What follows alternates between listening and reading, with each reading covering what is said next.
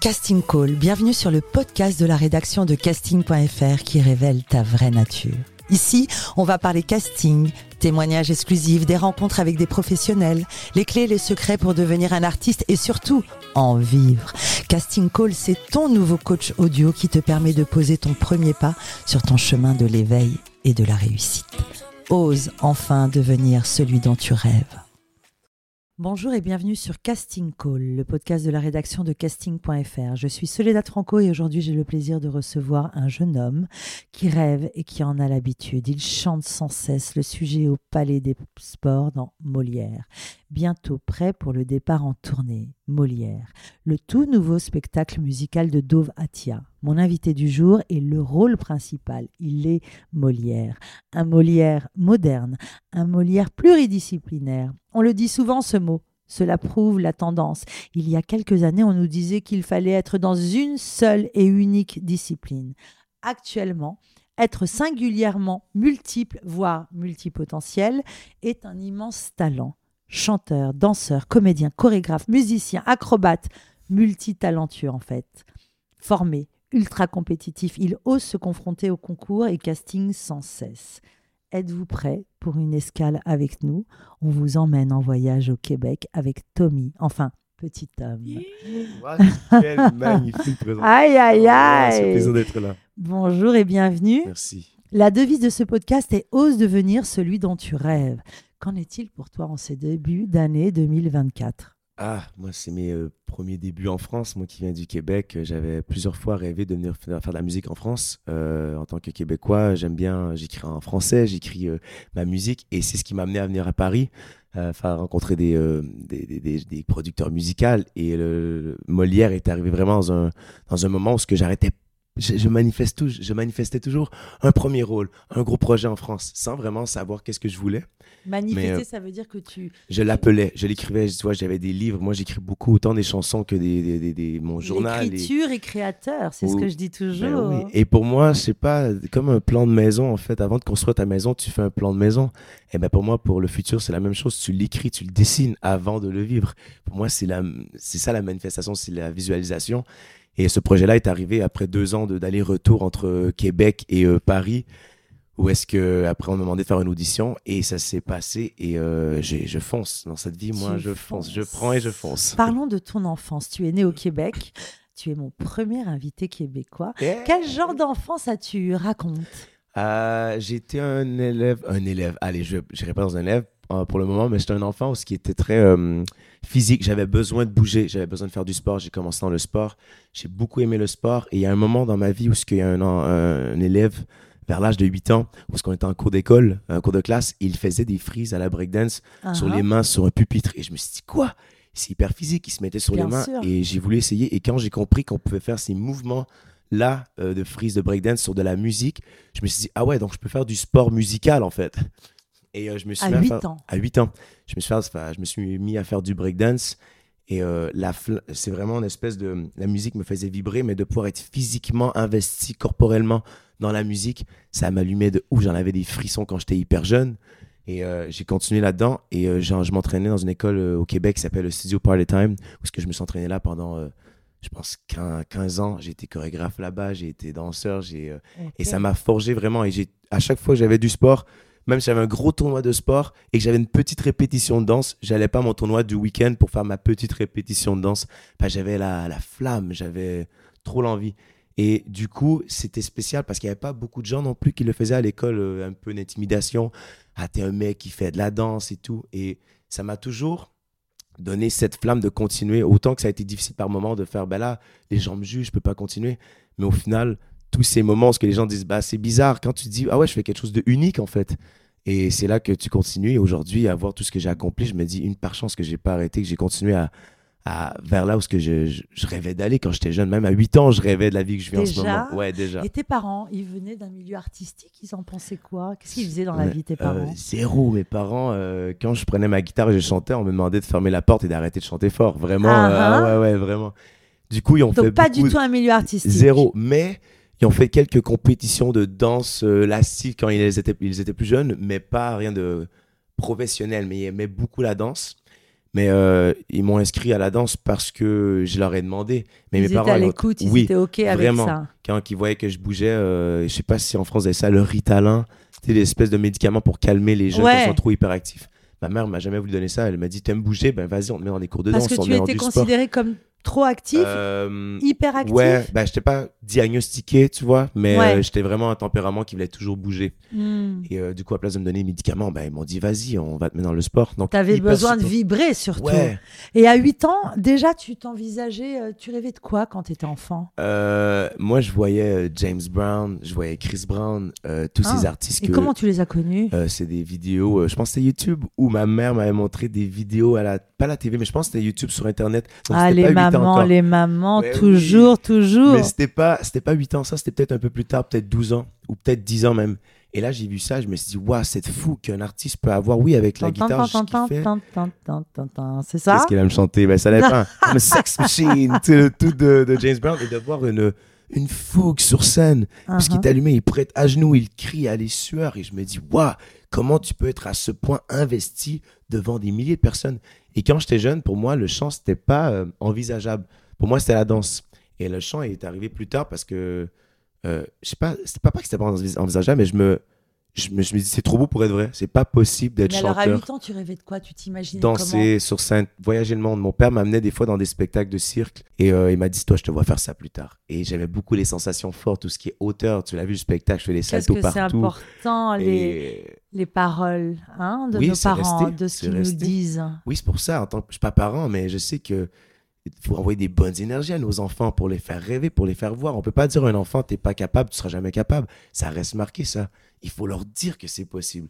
Et La mes parents ont été très euh, ouais, exact. Le Québec est une terre de talent. Céline Dion, Garou, Véronique. Enfin, bon, bref, tu connais par cœur. Euh, comment tu es arrivé à Paris et pourquoi? Euh, au Québec, en fait, le milieu est petit, artistique. En musique, j'ai fait beaucoup de. Je dirais que le Cirque du Soleil à travers le monde et ça m'a donné la piqûre de vouloir voyager, encore plus avec mon art. Du coup, j'ai fait de la musique un peu en anglais, mais ça m'intéressait pas beaucoup. J'aimais beaucoup le français. Je trouve ça riche, je trouve ça beau, romantique, poétique. Et euh, au Québec, c'est un petit milieu en musique. Et si je voulais m'exporter en, en français, j'avais le rêve de venir faire de la musique euh, en France. C'est beau, c'est culturel. Quand j'arrive ici, il y a des pièces de théâtre à chaque coin de rue, il y a des spectacles de musique à chaque coin de rue. Donc du coup, quand je me suis dit, il y a eu l'époque euh, 2020, allez, euh, la, la folie mondiale qu'on a eue, je me suis dit, vas-y, là en ce moment, tout est en arrêt, mes contrats de danseurs sont en arrêt, de cirque, de chorégraphe. Je me suis remis à écrire énormément de musique et je me suis dit, vas-y, quand les vols vont être réouverts, je vais venir à Paris. Et j'ai eu un deux ans d'aller-retour parce que j'avais pas trop d'argent, mais je mettais tout pour être capable de, de rencontrer des gens. Et je sais pas, depuis longtemps, j'écoute du Necfeu, Stromae de Belgique. Euh, Il y a tellement d'artistes qui m'allumaient que je me suis dit, il faut que j'aille côtoyer un peu les gens avec qui ils travaillent, Incroyable. comprendre cette vision. Et là, euh, je suis encore nouveau, je me sens encore un peu de tourisme. Mais tu étais nouveau alors que tu as une sacrée célébrité quand même au Québec. Au Québec, ça va tu bien. as fait, eh oui, c'est ça qui est Mhm. intéressant dans ton parcours. Revenons à ton parcours Mm. justement. À 8 ans, Mm. tu rêves, tu t'inscris dans la danse. Et alors, 2011, on enchaîne. Si j'enchaîne les, les émissions, c'est trop. Lis pas mes papiers, Mixamania 2. Ouais. Explique-nous, parce qu'en France, Mm. on, on connaît pas. C'est un peu la Starac, c'est ça? Tu fais ça en 2011, ça veut dire, ouais. ça fait 12 ans. Ouais, j'avais Eh, 16 ans, 16 ans. 16 ans, C'est un tout espèce- jeune. Ouais, c'est un espèce de Starac ou Popstar qu'on m'a dit un petit peu ici, mais je connais pas ces Popstars. Ok.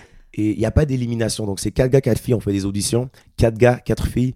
Et on est amené à être dans un appartement, vivre ensemble pendant deux mois, créer un album, Mais créer là, un tu as spectacle. 16 ans. 16 ans. Mais alors, des- comment tu décroches ce casting? Euh, il y avait des auditions qui se faisaient, il fallait envoyer une vidéo. Mais moi, puis j'avais fait quelques contrats. On m'a demandé, on veut te passer en audition directement. euh, Mais donc, à la tu, tu avais arrêté tes études? Euh, non, du coup, on avait l'école là-bas. Donc, on avait une professeure qui venait dans notre appartement pour. non, je pense, nous, on dit secondaire 4, vous aussi, vous dites euh, collège. C'est ça qui me surprend. Tu étais Ouais. très jeune. Ça veut très, dire très que jeune. 8 ans, tu découvres la danse et déjà, tu, tu es dans un esprit euh, créateur. Dans, dans- tu t'envisages comme artiste. Tu veux vraiment faire ça, Ouais, y a- enfant? Ouais, il n'y a pas eu, j'ai pas eu de, De doute. de doute. C'était ça ou rien. Et c'était vraiment vital. Déjà, à 8 ans, allez, on dit 8 ans parce que j'ai commencé à 8 ans. Mais c'est de- devenu vital à 14-15 ans quand que je me permettais d'aller faire des compétitions à Toronto, euh, à New York, à Los Angeles. Je me suis dit, avec un groupe, on était un groupe de danseurs auparavant, parce qu'on suivait partout. On a construit ensemble et c'était vraiment us against the world. Hmm. Et c'était, euh, je sais pas, mes, mes amis à l'école, il y avait cette espèce de, on est à l'école, on fait du sport. Et moi, les week-ends, j'arrivais, j'étais, c'était vraiment un autre mindset. Tu sais, quand, je veux dire, tu, en- tu arrives dans un groupe ou dans une passion ou dans un hobby que tu sens que tu es, toi, euh, version amplifiée à 10, comparé à toi à l'école, tu te dis, bah, c'est ça, en fait, qui est, qui est moi vraiment. Comme quoi, Et quand on est enfant, on peut réellement être animé par une envie, Oui. une passion et surtout un sacré entraînement. Parce que là, tu étais enfermé. Euh, et qu'est-ce que qu'est-ce que tu en as tiré de cette expérience? Mixmania, ça? Je sais pas, t'as as 16 ans et on te filme 24-7 euh, euh, pendant deux mois avec un T'es groupe. coupé de tes parents? Coupé tes parents, t'as pas de téléphone. 16 Du coup, les week-ends, on peut aller voir nos parents. Ah, Au bah moins, oui. au moins. Hmm. Et euh, je sais pas, ça m'a donné le. Quand je te disais tout à l'heure que chanter n'était pas possible pour moi dans cette, cette émission-là, c'était chant et danse. Donc, du coup, j'étais le danseur de l'émission, mais j'ai appris à chanter là-bas. Et euh, c'est là que j'ai réalisé que chanter, c'est possible. Après avoir monté le spectacle, après avoir fait l'album, euh, t'as 16 ans, tu deviens une célébrité hyper rapidement. C'est ça. C'est dur de garder la tête, euh, Ah. la- les pieds sur terre. Et euh, du coup, euh, on a fait les spectacles. Je me dis, purée, on chante les chansons, tout le monde les chante. Vraiment un moment célébrité à 16 ans. C'était magnifique, autant que ça a été difficile après. Mais je me suis dit, waouh, de pouvoir chanter des chansons sur scène, pas juste danser, et de réaliser que, oui, j'adore m'exprimer avec mon corps, mais ça reste du abstrait. Le public ne saura jamais exactement ce que je veux dire quand je danse avec mon corps. Hmm. Tandis que si je chante des chansons, que les gens les chantent en retour, là, il y a du concret. Là, on peut comprendre. Là, on peut se comprendre comme si on communiquait. Donc, j'aime autant la danse pour l'abstraction, le, le côté abstrait, et autant le- la musique euh, pour le côté concret qu'on discute, les mots, l'écriture. Hmm. Donc, pour moi, en ce moment, ce que j'ai réalisé, c'est que j'aime bien unir les deux en spectacle et de, de partager ça avec les gens. Et tes parents, ils étaient OK avec cette célébrité à 16 ans? Euh, oui, ils, ont été, ils savaient que ça allait être compliqué. Du coup, on avait. euh, ma mère, il y avait un moment où il fallait voter pour que je fasse partie de l'émission. On vivait dans un petit quartier. Elle avait mis une affiche dans la, dans la fenêtre de la maison pour dire votez Tommy. Elle s'en rend pas compte. Mais après, tout le monde savait où ce que j'habitais. Donc, à chaque jour, quelqu'un vient cogner bonjour, on peut voir. Tommy. Je suis en mode, maman, qu'est-ce que t'as fait? Mais elle a été, euh, mes parents, je dis ma mère, mais mes deux parents, euh, ils ont été hyper, euh, ils m'ont hyper supporté à travers ça. Et au final, ça m'a, ça m'a fait connaître la célébrité à 16 ans. Et je sais que c'est un truc très éphémère. Donc, ça Mm. m'a, ça m'a, ça m'a libéré du côté, euh, la course vers la célébrité. Non, si tu fais de la musique, c'est pourquoi vraiment que tu le fais? Hmm. Et euh, de vivre, d'avoir vécu ce, ce côté haut en, ouais, je suis une célébrité à 16 ans, j'ai eu le, de la descente. Comme Comment tu l'as vécu cette descente? très difficile. Alors pourquoi il y a eu la descente? Parce qu'en 2018, tu refais une autre émission, Danser pour gagner. Oui. Ça te va bien ce titre? Ouais, J'aime bien ça, danser pour Je gagner. sais pas si tu connais, euh, c'est America's Beds and Screw. Yes. Ça, c'est une émission euh, aux États-Unis. C'est la version québécoise de- Uh-huh. de, cette émission-là. Et du coup, moi, Alors attends, parce que donc, du coup, de, de 2011 à 2018, qu'est-ce Mm. qui se passe pendant ces sept années j'ai fait mes premières comédies musicales. Ah ok, c'est ça, tu euh, travailles alors. Ouais, ouais, oui, j'ai- toujours euh, travaillé euh, contrat par contrat. Ça, ça m'a amené à faire des trucs. Après cette émission-là, je t'avoue que j'ai continué à écrire. J'avais sorti un petit album posé qui est caché dans les, qui est caché Mhm. dans les, dans les archives, qui est sorti, mais que j'en parlerai pas. Ça, c'est les vrais, ils sauront aller trouver. mais euh, il y avait après ça, j'ai quand vraiment Là, tu te vois comme chanteur. Oui, mais la descente m'a retourné vers moi, ce que je savais faire, la danse. Donc, euh, Et chorégraphie. tu l'as vécu comment cette descente? Ça a été difficile parce que tu rentres en puberté. Tu vois, tu as 16 ans, là, tu arrives à 17, 18, 19. Euh, la barbe pousse, les cheveux changent, le visage change. Euh, les gens te reconnaissent. Ça fait 5 ans que tu as fait l'émission, mais les gens disent encore Hey, c'est le gars de Mixmania. Et t'es en mode Hmm. Je fais pas que ça, mais si, au final, euh, côté public, j'avais pas rien sorti Mm. de nouveau. Et ça a été difficile, mais euh, Qu'est-ce que c'est difficile, hein, cette ouais, médiatisation et la projection. Euh, C'est-à-dire que être et paraître et ce que les gens envisagent de toi et ce que tu es vraiment. Ouais. C'est pour ça qu'il faut préparer les gens à cette célébrité. Mm. Et t'es pas, t'as pas le contrôle de ton image à ce moment-là. Et Mm. t'as 16 ans, tu sais pas qui tu es. T'es pas. Là, tu me... je fais une télé-réalité maintenant à 29 ans. Je sais un peu plus euh, comment me comporter. Je suis moins un petit, un petit naïf. Et au tes final- valeurs ont peut-être changé. Ah oui, de ouf. À 16 ans, tu, comme je te dis, euh, tu deviens célèbre, t'as la petite tête qui ample et tu te trouves cool, quoi. C'est. Mm. Ouais, là, donc après, t'as la descente, t'as plus ce- ce- cette adrénaline des gens. Euh, tu te nourris de quoi après? Tu vois, donc il y a ce vide. À chaque plein, il y a son- ce vide comme Molière, ce que je vis en ce moment. Je sais qu'après toute cette folie, il va y avoir une petite, une petite descente, mais au moins c'est l'envisager parce qu'on sait que c'est réel. Chaque Est-ce que tu aurais des tips, un conseil à donner pour se préserver de ce down après? Euh, hmm, c'est une bonne question. Je pense que chaque fin est un nouveau début Mm. au final. Donc, euh, des fois, on pense que le projet qu'on fait en ce moment, c'est le projet de vie, c'est le, c'est l'ulti- pas l'ultimatum, mais c'est le projet. Et à chaque fois, quand tu dis ça, j'ai une défaite. Donc, moi, c'est vraiment, euh, tu prépares la suite. Toujours avoir Se un plan pour la réinventer. suite. Toujours. Il n'y a jamais une finalité à rien. Tout peut être réinventé et tout peut être, euh, ouais, continuer à créer, quoi. Et là, t'enchaînes 2018, Danser pour gagner, Ouais. 2019, Révolution, 2020, Mm. tu participes à The Voice au Mm, Québec, ça s'appelle La Voix. Mm. Euh, tu chantes Call Me in the Afternoon. Ouh, t'as écouté, Ah ouais. Et alors, dis-moi, tu vas jusqu'en quart de finale. Euh, 2023, participe, tu participes à l'émission Zénith, pardon, Ouais. jusqu'en demi-finale. Mhm. Bref, tu enchaînes les émissions de, de TV, tu fais des projets solo en parallèle. Et euh, en septembre 2022, sorti ton album EP Oui. Petit Homme. Mhm. Tu nous en parles? Mais oui, bien sûr. En fait, comme tu vois, euh, là, tu nommes les projets très médiatisés que j'ai fait, mais j'ai tellement fait de trucs comme avec le Cirque du Soleil. J'ai fait des petits projets où euh, on a à Los Angeles faire de la, de la danse, des chorégraphies. Et euh, ce Oui, projet. Tu es acrobate aussi. Oui, exactement. Et, euh, tu travailles sans cesse. ouais, j'ai jamais euh, eu d'été de congé, mais j'aime tellement ça. Pour moi, j'aime mieux avoir un week-end off que prendre une, une année sabbatique ou une, un mois à rien faire, tu vois. Et, euh, Ton EP Petit Homme, Oui. raconte. En fait, c'est ça, c'est que c'est une façon pour moi de dire euh, euh, j'ai beau travailler, mais autre ce côté où ce que vous voyez que je suis, euh, parce qu'au Québec, je veux dire, je suis dans les médias, je suis, Mm.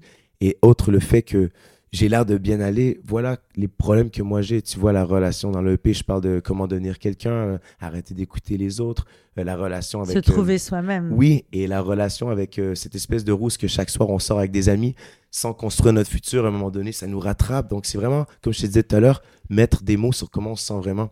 Et pour moi, c'est une thérapie, la musique, au de plus même que la danse en soi. Et de pouvoir avoir écrit ce EP-là, c'est une présentation que pour le futur qui arrive euh, en France, en ce moment, j'ai plein de musique qui arrive. Mais ça, pour moi, ce projet-là, c'était ouais, de dire bonjour euh, à mon premier élan musical. Quoi. Hmm, tu as été danseur pour le Cirque du Soleil. Mm. Le Cirque du Soleil, ça nous fait tous rêver. Comment Ouais. tu as décroché ce casting? Tu l'as vu passer On t'en a parlé?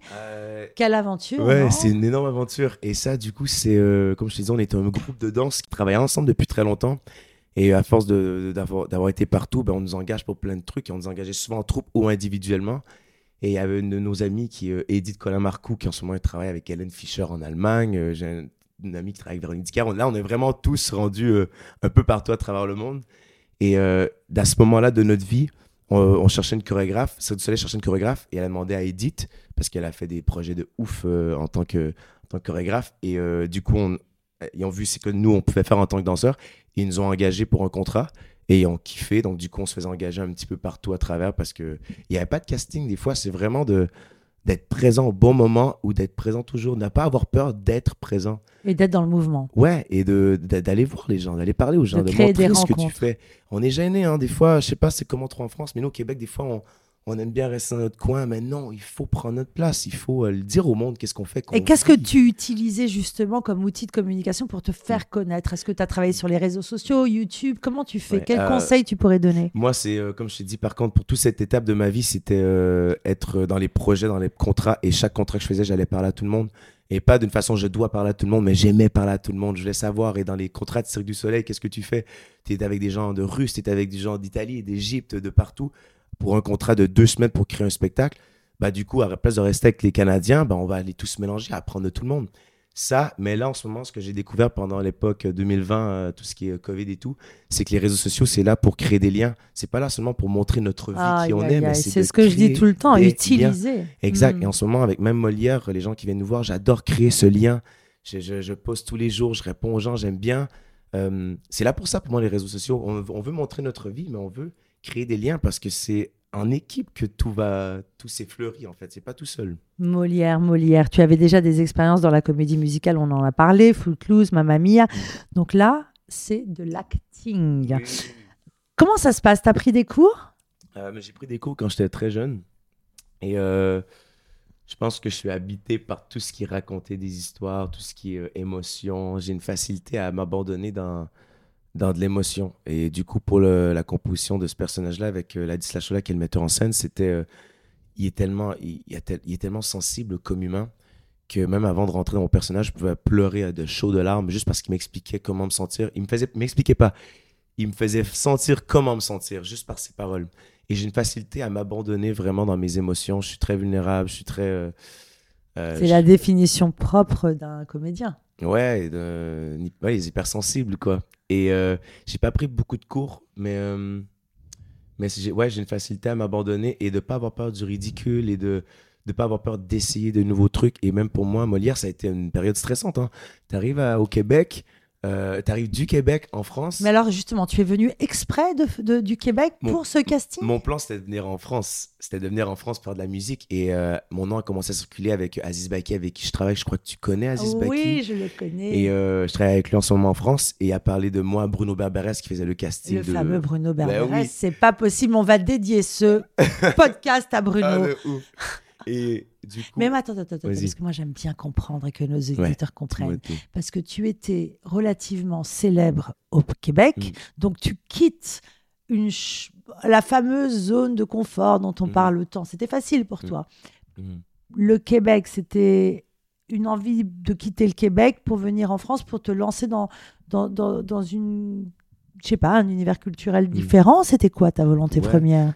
Ben, en tant qu'artiste, on... moi, je crée pas si je suis dans le confort. Si je suis dans le confort, mon art euh, meurt. Et euh, Mm. pour moi, au Québec, euh, il y a toujours un truc à apprendre, toujours un truc à faire, mais il fallait vraiment que je sorte de ce confort que les gens me connaissent, que, les... que je refasse un petit peu toujours les mêmes trucs. Et pour moi, de sortir, là, j'écris mes meilleurs textes que j'ai jamais écrits parce que je suis en- hors de ma zone de confort. Et je pense, que moi, personnellement, en tant qu'artiste, je crée énormément quand je suis dans le mouvement, dans le changement. Et d'être ici, là, j'ai repris une flamme. Et Se ouais, mettre en danger dont on parle Ah. toujours. tellement et on peut pas sous-estimer ça se mettre en danger ça fait peur mais c'est quand tu passes la peur que c'est là qu'il y a le plus beau en fait. Et comment tu as eu vent de ce casting alors? Euh, c'est euh, du coup il y avait Aziz qui a parlé à Bruno il m'a dit fais l'audition. Et euh, c'était la fin d'audition ça Mais comment tu le connaissais, Aziz? Aziz ah, alors j'ai un manager au Québec qui s'appelle Arnaud Schumann que lui il y avait une boîte de musique qui a tout abandonné pour travailler avec moi et euh, il connaissait Aziz depuis longtemps parce qu'il est français mais ça fait 10 ans qu'il est au Québec Arnaud Schumann et euh, quand il m'a raconté, il a vu mon audition à Call Me Afternoon de The Voice, il a dit C'est qui cette bête? C'est quoi qui se passe? Et euh, il a vu le potentiel. Et euh, quand on a voulu travailler ensemble, il a, parlé, il a appelé Aziz. Il dit Aziz, ça fait longtemps qu'on n'a pas travaillé ensemble, mais j'ai un gars au Québec qui veut Hmm. venir en France. Qu'est-ce que t'en penses? Aziz, il a vu mes vidéos, il a trop kiffé. Et Aziz, qui est danseur comme moi aussi, euh, on a vraiment une complicité artistique incroyable, moi et Aziz.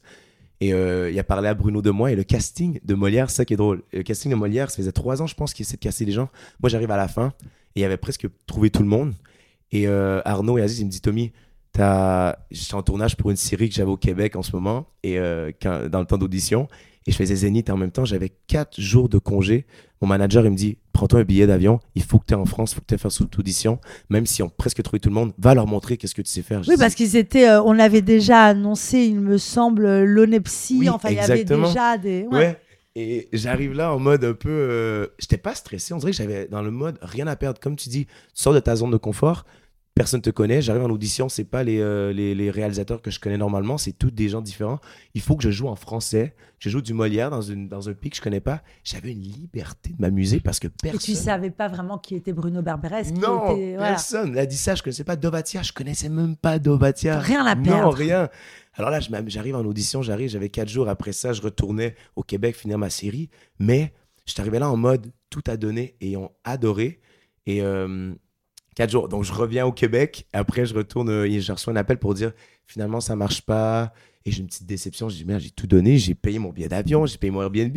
Wow. Et là, deux semaines plus tard, il me rappelle en disant on a écrit un rôle sur mesure pour toi, où ce que tu serais un espèce de narrateur qui euh, raconte l'histoire, qui est euh, dans la famille Béjart. Et là, je suis en mode waouh, c'est la meilleure tournée des événements. Euh, déjà, comme tu disais, on avait le Nepsi qui était, qui était Molière. Et euh, par la suite, euh, tous ces... je vais à Paris faire les, photos avec le groupe et tout. Et euh, je suis Joseph Béjart dans la troupe. Et quelques temps après, le Nepsi a vraiment voulu se concentrer sur sa musique. Il y avait des albums qui arrivaient, donc il se désite. Et on me repasse un casting pour faire Molière. Il me fait jouer du euh, Ladislas Mavitch chez lui. Il me fait jouer du Cyrano Bergerac avec son téléphone à 3 cm de mon visage pour vraiment sentir l'émotion. Et, euh, et après ça, toute l'histoire s'est envolée comme ça. Mais on dirait d'être. Ouais, de ne pas être chez moi à la maison et d'être devant des gens que je ne connais pas et que j'ai tout approuvé. Il y avait une facilité à hmm. ça il n'y avait pas de passé. C'était que euh, le présent et le futur que je peux envisager. Et comment on se prépare à, ce type de rôle? J'ai passé des moments de folie. Hein. Euh, parce qu'au final, c'est d'être à la hauteur, c'est d'être. Je pense que le plus compliqué, c'était pas. Je pensais même pas aux représentations, je pensais pas au public français. Je pensais seulement d'avoir un Molière où ce que mon équipe dans laquelle je travaille, le cast, les acteurs, soient convaincus que j'étais le bon Molière. Et quand on a eu la première lecture euh, chez Dovatia du livret, et tout le monde parle français, tout le monde connaît Molière. Nous, au Québec, on n'a pas trop cette école ça. Molière. Nous, on a appris ça à l'école. Exactement. Et là, moi, je suis sur la chaise et je glisse de ma chaise tellement je suis en sueur parce que je suis stressé de mon accent québécois. Euh, acteur, j'ai quelques expériences en acteur, mais je suis devant des acteurs là qui jouent depuis longtemps, qui ont fait le conservatoire et tout. Et j'étais hyper stressé. Par contre, j'ai développé une éthique de travail euh, où ce que j'ai tout sacrifié pour faire que ça. C'est ça, j'aimerais qu'on en parle parce mm. qu'on n'imagine pas le travail qu'il y a derrière. Je dis toujours que c'est un travail digne de grands sportifs. Mm.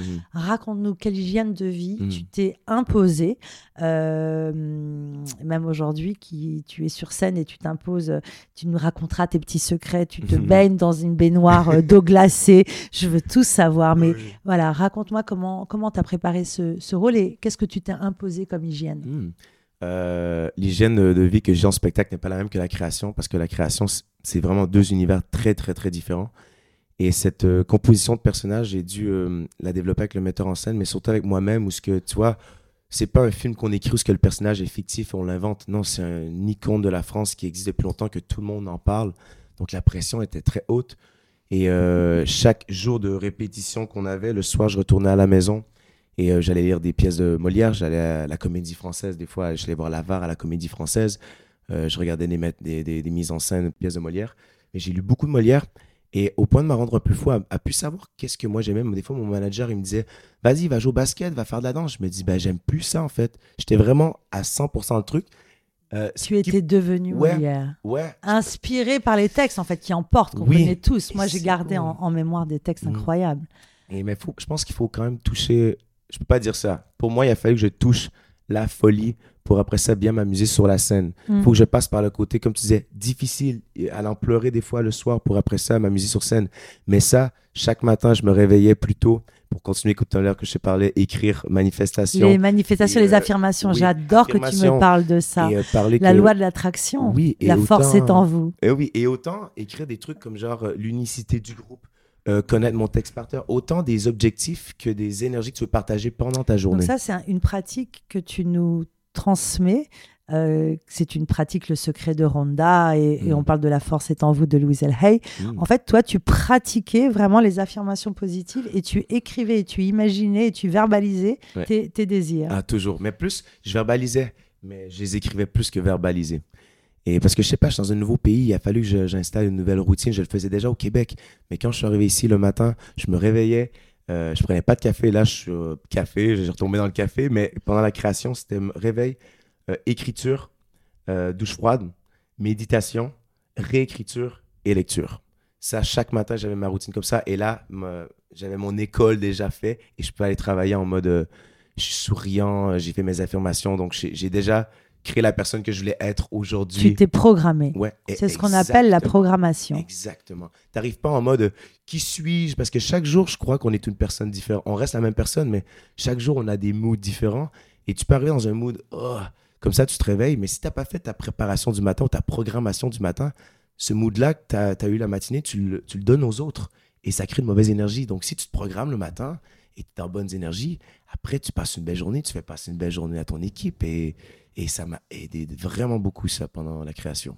Et aujourd'hui, euh, tu es avec un rythme plus qu'intense. Tu joues tous les week-ends, plusieurs fois par jour. Euh, tu tiens? Ça marche ah. Très, très. J'ai avec l'entraînement que j'ai toute ma vie, je suis très sportif, très athlétique. Et euh, pour moi, ouais, c'est un marathon, c'est pas un spectacle. Et mon spectacle, on l'a construit très intense, mais en sachant que je peux le faire tous les spectacles. Et euh, la voix tient bien. J'ai mes- j'ai mon thé au thym le soir, très nécessaire. Et pour mon Un corps, thé le, au glace, thym le thé au thym. Euh, ah, ok, on va noter ça. ça quelles Ah sont oui. les vertus? Ça l'aide, je sais pas, on m'a dit de prendre ça. Miel, Ah. gingembre, citron et thym. Et euh, ouais, ça m'aide. Mais c'est des sacrifices, hein. c'est beaucoup, beaucoup de sacrifices. Pour t'avoir vu sur scène, tu as une énergie qui est juste euh, communicante et débordante. Euh, tu as une hygiène de vie là en ce moment? Euh, Par exemple, est-ce que tu t'entraînes? Est-ce que Mm. tu fais du sport tous les jours? Tu fais de la muscu Tu cours? Qu'est-ce que tu Mm. fais? Je fais beaucoup de. Je vais pas en salle. Je suis très bodyweight. Moi, c'est très à la maison. Je fais mes yoga. Yoga, j'en fais. Étirement. Et moi, c'est les handstands. Tout ce qui est le bodyweight, c'est le, le poids du corps. Donc, c'est tous les angles de corps. C'est autant étirement que renforcissement. Donc, c'est pas du euh, en salle. ou Ancrage, Exactement. mm, Et euh, ça, respiration. par contre, mon sommet, oui, respiration, toujours, jusqu'à Ouais. jusqu'à en Mm. avoir des frissons et des fois des étourdissements juste pour vraiment oxygéner ton, euh, ton corps. Mais euh, là, tu vois, le sommeil, par contre, c'est un truc qui est plus difficile parce que nos horaires sont pas évidents. Des fois, on a des spectacles jusqu'à 11 heures. Chaque spectacle, après ça, on va parler aux gens. Tu arrives à la maison, tu es encore hyper Une adrénaline. Ouais. Et mon sommeil, par contre, je le trouve difficile en ce moment. Euh, mais je dors le jour parce que le, le meilleur remède pour chanteur, c'est vraiment le sommeil. Le sommeil qui est réparateur. Mm. Et alors, tu nous racontais tout à l'heure en coulisses que le bien-être est fondamental et tu te mets dans un bain d'eau glacée Mhm. chaque soir après la représentation, Ouais. comme les boxeurs en fait. Ouais, comme les athlètes. Le bain de glace, c'est une façon de réparer tes muscles et euh, à faire avec les saltos que je fais sur scène, les chorégraphies. C'est négocié dans ton contrat. Ah, T'as t'as- oui, t'as j'ai négocié ça. Ouais, j'ai demandé parce que je veux dire. euh, C'est génial. Ouais. Dans ton contrat, tu as dit OK, j'ai une exigence, je veux Ouais. mon bain de glace. Et je pense que c'est le fait que j'ai déjà fait des, des contrats auparavant, que je me suis blessé, j'ai pas pu finir mes contrats. Donc il y a un petit traumatisme là et je veux vraiment faire en sorte que chaque contrat que je, je- m'engage à faire, euh, que je sois capable de terminer. C'est la fierté, c'est le. Et là, je sais que on a des kinés qui viennent nous voir euh, pendant les spectacles quelquefois pour nous faire euh, le corps, mais j'aime avoir ma propre éthique. Et pour moi, tu vois, on a les spectacles et avant même d'aller voir les fans, pour moi, c'est un moment méditatif. Après le spectacle, tout le monde est en mode folie en loge. Moi, je vais me poser dans mon bain de glace et je redescends de mon spectacle pour après ça mieux réaffronter. Affronter, j'exagère, mais mieux réaffronter ma. raf- réaffronter. Réaffronter. Pardon. Mais Ma dis-moi, le, le Québec, euh, on parlait des, des chanteurs, mais euh, je pense également aux, aux acrobates. Il y, a, il, y a une, il y a un sacré talent qui vient du Québec. Mm. C'est absolument fou. Mm. Euh, tous les cirques ont toujours un numéro exceptionnel. Moi, j'ai vu des shows incroyables, Mm. des femmes dans l'eau, ça saute, ça jungle, ça truc. Comment tu l'expliques? Vous avez euh, une école particulière? C'est Euh, quoi le truc? Le Cirque du Soleil est de Montréal aussi. Tu vois, fait que c'est c'est créé là. Il y a beaucoup de, beaucoup de créations qui se font là. Je- Quand je parle du euh, cirque éloise, euh, euh, c'est doigt de la main. La culture du cirque au Québec, elle est très C'est puissante. culturel. Ouais, et autant des gens à travers le monde qui viennent s'entraîner à, à Montréal pour le cirque. Hmm. Et je sais pas d'où ce que ça vient. Comme je te dis, j'ai pas étudié le cirque. Moi, j'ai touché au cirque à travers ma, ma carrière. Tu as fait euh, beaucoup d'acrobatie. Oui, Tu beaucoup. t'es formé où en acrobatie? Seul, à me Ok. briser. Ouais, j'ai des Oh. mauvaises aventures que j'ai déjà fracturé mon crâne parce que j'ai essayé des trucs. Hmm. Ouais, moi, je suis casse-cou. Maintenant, j'ai appris, euh, j'ai appris à pas me calmer, mais à mieux travailler. Et pas me dire, OK, j'essaie ce salto-là. Et peut-être à te protéger. Oui, parce que au final, quand t'es plus jeune, t'es reckless, ce qui veut dire t'es, euh, tu t'en fous un peu. Si tu te blesses, tu te crois invincible. Hmm. En vieillissant, tu te dis non, à cause que j'ai été blessé, j'ai perdu ce contrat-là, ce contrat-là, ce contrat-là. Alors, c'est quoi le but de cette vie? Et j'avais essayé un double salto dans les airs, donc rondade, double salto, et j'avais pas pris de hauteur. Et j'étais avec des amis, on était en mode, on se craquait, mais on n'avait pas de coach avec nous. Et craquer, ça veut dire on se motivait. quoi. Et euh, c'est le double salto, tombe sur le visage, genou, euh, truc, et dents cassées, nez qui coule, tout mon visage cassé. J'ai passé un six mois à rien faire, et c'est là que mon écriture pour la musique française est née, par contre. La eu- résilience. Ouais. Mais ça a été une période difficile, moi qui est hyperactif, qui est moins hyperactif maintenant, mais que je peux pas bouger, je peux pas regarder de télévision, donc j'étais juste porté à écrire et écouter de la Mais musique. tu avais quel âge à ce moment-là? 22 ans. Oula 22 ans. Alors les castings, ça te connaît. Ouais. Comment tu te prépares à un casting? Tu, tu, tu, tu prépares ton texte, Mhm. tu vas avec un lâcher-prise, tu vas tracker, tu te prépares comment avec un casting, Casting, tu parles par... ça dépend quel genre de casting. Si je ça. parle euh, Molière, il y avait ce côté, euh, j'avais pas le casting de danse à faire, il savait que je dansais. il y avait théâtre et musique. Du coup, on avait trois chansons à chanter. Tu les apprends par cœur, différentes tonalités, différentes intentions, juste pour être capable de te dire euh, s'il me demande de le faire plus doux, voilà. Et euh, la chanson, ça bien, c'est bien cool. Le l'acting, je crois que ce que j'avais fait pour celui-là, j'avais pas appris le texte par cœur parce que je voulais me donner une certaine liberté en fait de jouer. Des fois, quand tu joues par cœur, tu, tu apprends le texte par cœur, par cœur, tu n'as plus de liberté, tu restes coin. Ça dépend. Pour moi, je perds une certaine liberté parce que tu restes coincé dans cette, euh, dans cette partition que tu t'es créé, le rythme de ta ligne et tout ça. Et pour moi, j'avais envie de connaître le personnage. Comme j'avais fait une hmm. série au Québec, une audition, ce que j'avais, fallait que j'apprenne plusieurs textes. J'avais appris un peu la globalité du truc, mais j'avais appris mon personnage par cœur. Donc je me suis dit, OK, il marche comme ça. Euh, il y a des petits regards, il y a des pauses des fois quand il écoute les gens où il y a, il y a un tic. Et je développais plus le côté personnage que le texte. Et à chaque fois, j'apprenais dans des castings le texte par cœur et je développais pas mon personnage, je l'avais jamais. Et là, comme pour, comme pour Molière, quand je me suis dit, Molière, c'est un metteur en scène, vas-y, il prend de la place, il, veut expliquer aux gens vraiment, il y a une fougue de vouloir expliquer à ses acteurs comment il veut qu'ils le jouent. Ok, c'est ça. Donc le texte, il s'en fout. Des fois, s'il veut bégayer, il va bégayer, mais au moins, cette fougue, il faut que je la connaisse, il faut que je me l'approprie. Et c'est vraiment de connaître euh, ton sujet plus que le contenu hmm. du truc. Tu es plutôt tracker? Qu'est-ce que tu veux dire? Tracker, like, euh, tu sais, tu as le track, quoi. Tu as ah, un peu peur ou... Ah non, jamais, mais je suis un mec euh, assez stressé, mais j'ai pas, j'ai jamais peur. Je trouve toujours des solutions aux problèmes. Je pense que je suis très comme ça. Si j'ai la peur, bah, c'est comment je règle la peur. J'ai un mécanisme très... on réoriente cette peur vers autre chose. Est-ce que ça, est-ce que tu as déjà eu un, mauvais souvenir de casting, un, pire moment? Oh, Bonne question. Ah ben les premiers, les premiers, quand... les premiers quand t'arrives et que tu connais, t'as pas assez étudié ton texte et là tu demandes à, la metteur, au réalisateur de le refaire quatre fois, quatre fois, et il dit ouais non ça ça marchera pas. es en mode oh. ouais je sais, je sais, mais parce que t'as pas fait le taf et ça prend ces expériences là pour faire. Faut que tu te prépares à chaque audition, chaque c'est ça. Donne-moi un conseil pour les auditeurs. Comment, comment, comment réussir un casting? Il y a toujours une préparation. Euh, comme on parlait tout à l'heure de programmation de journée, chaque truc de mérite une préparation. Sinon, toi-même, tu n'as pas de plaisir.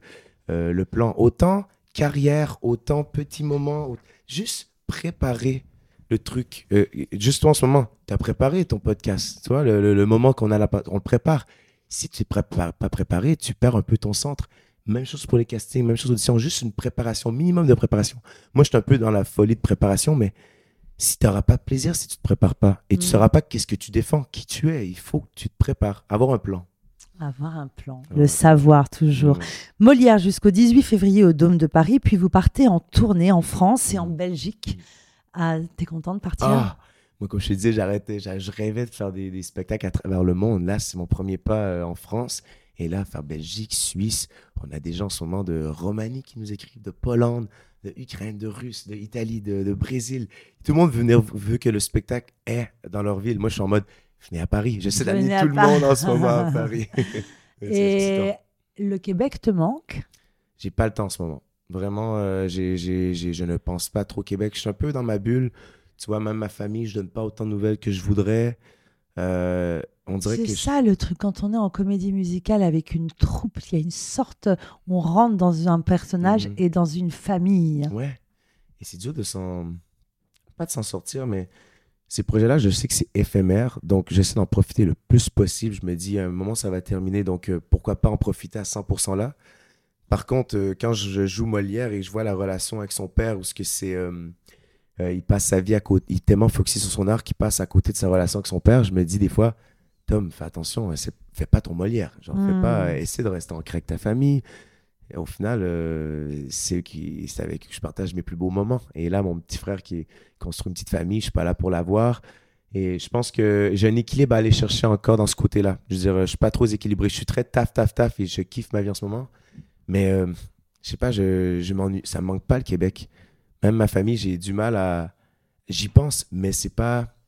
J'y pense pas autant que je pensais que j'allais y penser. Tu as 29 ans. Mais je vous aime, ma famille. Hein. Ah oui, surtout comment tu parlais de tes parents. Ouais. Euh, tu as 29 ans et tu as grandi avec les réseaux sociaux. Mhm. Et tu disais tout à l'heure que tu t'en sers réellement pour euh, tisser des liens et non pas pour euh, se montrer euh, ce qui est, d'après moi, vain. Euh, quelle place ça prend dans ton quotidien, justement, ces réseaux sociaux? En ce moment, c'est- moi, je vais beaucoup par saison. Du coup, il y a des moments où j'ai goût d'être là très souvent et ensuite euh, prendre une pause, juste pour aussi pour soi et pour les autres. Des fois, euh, pas obligé d'être toujours dans la vie de quelqu'un d'autre, comme euh, quand on est en couple. Des fois, un petit moment est revenir. Et euh, en ce moment, je, je l'utilise beaucoup parce que les gens sont à l'écoute pour le spectacle. Je leur donne Et c'est toi contenu. qui réponds. Oui, toujours. Toujours, toujours sur TikTok, Instagram, je sais poster le plus. Et je montre ma vie parce que là, on me le demande, on veut. Je leur demande, eux, qu'est-ce que vous voulez voir? Donc, du coup, on me demande une, une présentation de tous les personnages de Molière. Bon, bah, allez, ce dimanche, je suis en live sur Instagram, venez, on fait une présentation de tous les personnages, on montre tout le monde. Ensuite, je crée des dance challenges pour faire danser les gens, des, des, des karaokés sur les, les réseaux. Et en ce moment, j'en Tu es profite. présent sur TikTok. Ouais. Instagram, TikTok et un peu YouTube, mais principalement euh, Instagram, TikTok. Et c'est juste pour créer ce, ce lien avec les gens parce que tout le monde est à l'écoute et tout le monde le demande. Hmm. Et quand Molière sera terminé, peut-être que je prendrai un petit moment euh, off. Mais là, je trouve que c'est beau, les gens aiment, j'adore en donner. Une émulation. Ouais. Mais par contre, euh, c'est intense et des fois, oui, il faut que j'ai mon petit moment seul à la maison parce que mon téléphone est fermé. Hmm. Parce que à toujours donner, des fois, euh, il faut se donner à soi. hein. Et j'ai eu des moments où je suis comme, wow, c'est trop. Et il faut leur faire comprendre aussi. Et retrouver cette inspiration. Et tu parlais du, du bien-être fondamental pour toi Mhm. et cet équilibre. Tu pars en tournée encore. Est-ce que euh, tu te rends compte de ce que tu racontes en fait? Tu, tu- tu as commencé par la danse et t'imaginais pas chanter. Et aujourd'hui, tu te retrouves en France dans une comédie Mhm. musicale pluridisciplinaire. Si j'avais une baguette magique, où est-ce que tu aimerais aller maintenant encore plus loin? C'est peut-être secret. Non, c'est pas secret. Je pense que les rêves changent toujours et je suis toujours en, en train d'écrire des nouveaux rêves. Mais le but, moi, c'était de parcourir le monde avec ma musique et euh, en français, même si c'est pas, de l'anglais, vraiment français. Et je sais pas, en tant que danseur, tu es toujours porté à, à, à- prêter ton. J'ai toujours prêté mon art à des productions pour faire euh, bien du spectacle. Comme en ce moment, je sers Molière en tant qu'artiste, mais je trouve mes propres intérêts, j'ai mon plaisir. Et en ce moment, ce que j'aimerais, c'est vraiment que dans le prochain album que je suis en train de préparer, traverser le monde entier avec euh, les gens qui nous suivent en ce moment et faire chanter les gens et partager ma vie, le- ce que je trouve, qu'est-ce qui, qu'est-ce qui est blessant dans ce monde pour essayer de guérir un peu les gens ou faire voir mes nouvelles visions, le bien-être à travers ma musique, euh, ce qui me blesse, ce qui me plaît et tout ça, et d'être capable d'unir euh, le monde à travers la musique. Je trouve que c'est ça le pouvoir de la musique. Et si je peux faire ma petite part culturelle de ce métier, de cette culture musicale à travers le monde en français, euh, mon bonheur serait complet autant Afrique que, que Asie, que vraiment tout le monde, quoi. Le chant reste ta première passion. En ce moment, je croyais que c'était pas possible et depuis que le, le bien que ça m'a procuré pendant que j'ai été dans mes blessures euh, de- d'athlète, de, de danseur, et que j'ai trouvé cette flamme de pouvoir raconter une histoire en mélodie, le pouvoir que ça avait, que les gens pouvaient le rechanter aussi en retour, je me disais, ah, c'est possible. Et depuis ce temps-là, euh, je l'écris dans ma manifestation. Et là, je vois que chanter, c'est possible, et de danser en même temps, et de jouer, et de vivre d'émotions, et de...